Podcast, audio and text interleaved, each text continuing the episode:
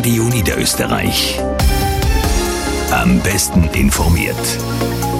Journal um 5.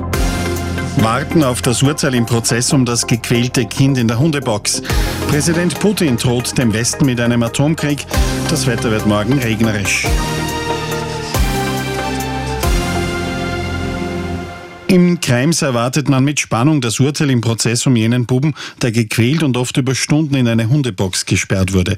Die Geschworenen haben sich zur Beratung zurückgezogen. Am dritten Prozesstag wurde im Gericht von einem Jahrhundertfall in der österreichischen Justizgeschichte gesprochen. Aufgrund der Komplexität könnte auch die Beratung der Geschworenen länger dauern. Anna Wohlmuth aus Krems haben die beiden Angeklagten ein zwölfjähriges Kind beinahe zu Tode gequält. Mediziner waren überrascht, dass der Bub die Kraft hatte, das zu überleben. Diese Worte richtet die Staatsanwältin in ihrem Schlussvortrag an die Geschworenen und ergänzt, ich hoffe, den beiden ist es nicht gelungen, sie zu täuschen. Es habe Monate gedauert, bis die Ermittlungsbehörde das volle Ausmaß des Falles erkannt habe. Die beiden Verteidiger fassen die Standpunkte ihrer Mandantinnen noch einmal zusammen.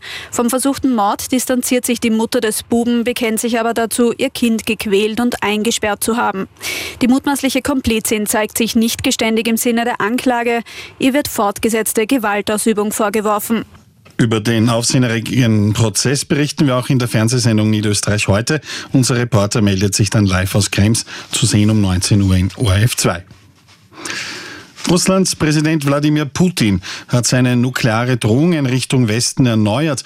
Bei seiner alljährlichen Rede zur Lage der Nation in Moskau hat Putin betont, dass die russischen Atomstreitkräfte weiterhin in voller Gefechtsbereitschaft seien. Aus Moskau Paul Krisei. Wladimir Putin zeichnet das Bild eines Russlands, das er von außen bedroht sieht. Der Mann, der vor zwei Jahren öffentlich die großflächige Invasion der Ukraine anordnete, will den Krieg gar nicht begonnen haben. Wie ich schon oft gesagt habe, werden wir alles tun, um diesen Krieg zu beenden, behauptet Putin. Gleich darauf droht er mit dem Gegenteil, einer Ausweitung der Gewalt für den theoretischen Fall, dass NATO-Mitgliedstaaten eigene Bodentruppen in die Ukraine schicken. Sie müssen wissen, sagt Putin, wir haben Waffen, die auch Ziele auf ihrem Staatsgebiet treffen können. Es ist nicht das erste Mal, dass Putin derartige Drohungen ausspricht. In diesem Fall dürfte die Botschaft aber auch für die eigene Bevölkerung bestimmt sein. Mit dem Versprechen eines militärisch überlegenen Russlands bringt sich Wladimir Putin in Stellung für seine geplante Wiederwahl in zwei Wochen. Zurück nach Niederösterreich. Für große Aufregung sorgt derzeit in Kumpelskirchen die Aussage eines grünen Gemeinderats. Der Mandatar soll bei einer Abstimmung in Richtung eines FPÖ-Gemeinderats gesagt haben, der Nazi stimmt dafür. Trotz Entschuldigung fordern die Freiheitlichen nun seinen Rücktritt und man lässt rechtliche Schritte prüfen. Werner Fetz berichtet. FPÖ-Mandatar Peter Sucek sagt heute in einem Telefonat, dass er das nicht auf sich sitzen lassen wolle. Der geschäftsführende Gemeinderat der Grünen, Karl Kühn, verweist auf seine Entschuldigung in der Sitzung. Er sucht diese anzunehmen und betont, es sei falsch gewesen, den Begriff Nazi zu verwenden.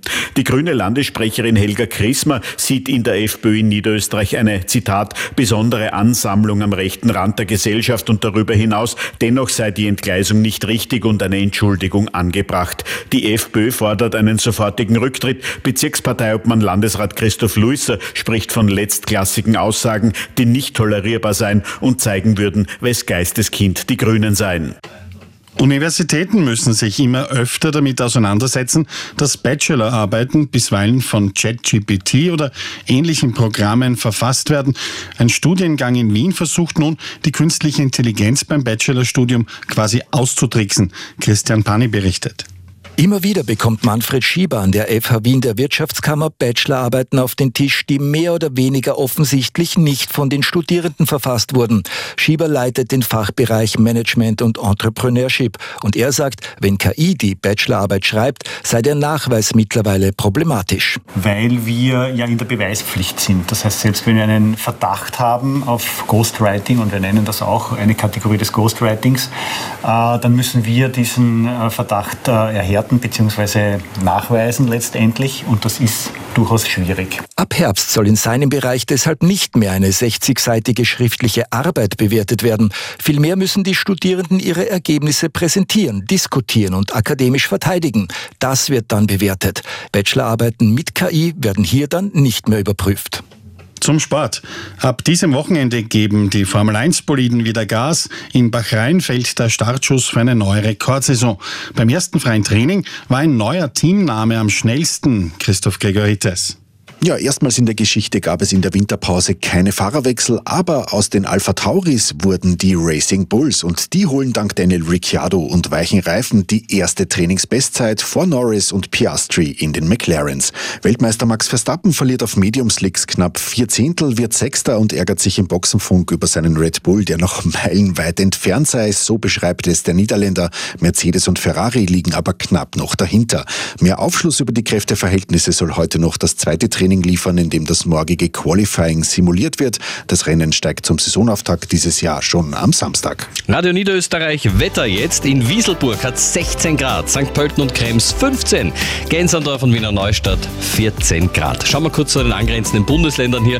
In Wien, Linz und Eisenstadt hat es ebenso 14 Grad, 12 Grad in Graz. Verbreitet klar wird der Abend heute. Über die Nacht breiten sich dann langsam Nebel und Wolken aus. Die Temperaturen sinken auf 9 bis 3 Grad. Es bleibt aber aber noch trocken in der Nacht. Morgen am Freitag dann meistens stark bewölktes Wetter. Vom Südosten her breiten sich dann langsam im Tagesverlauf Regenschauer auf ganz Niederösterreich aus. Der Winter nimmt etwas zu, die höchsten Temperaturen, die liegen morgen zwischen 7 und 13 Grad.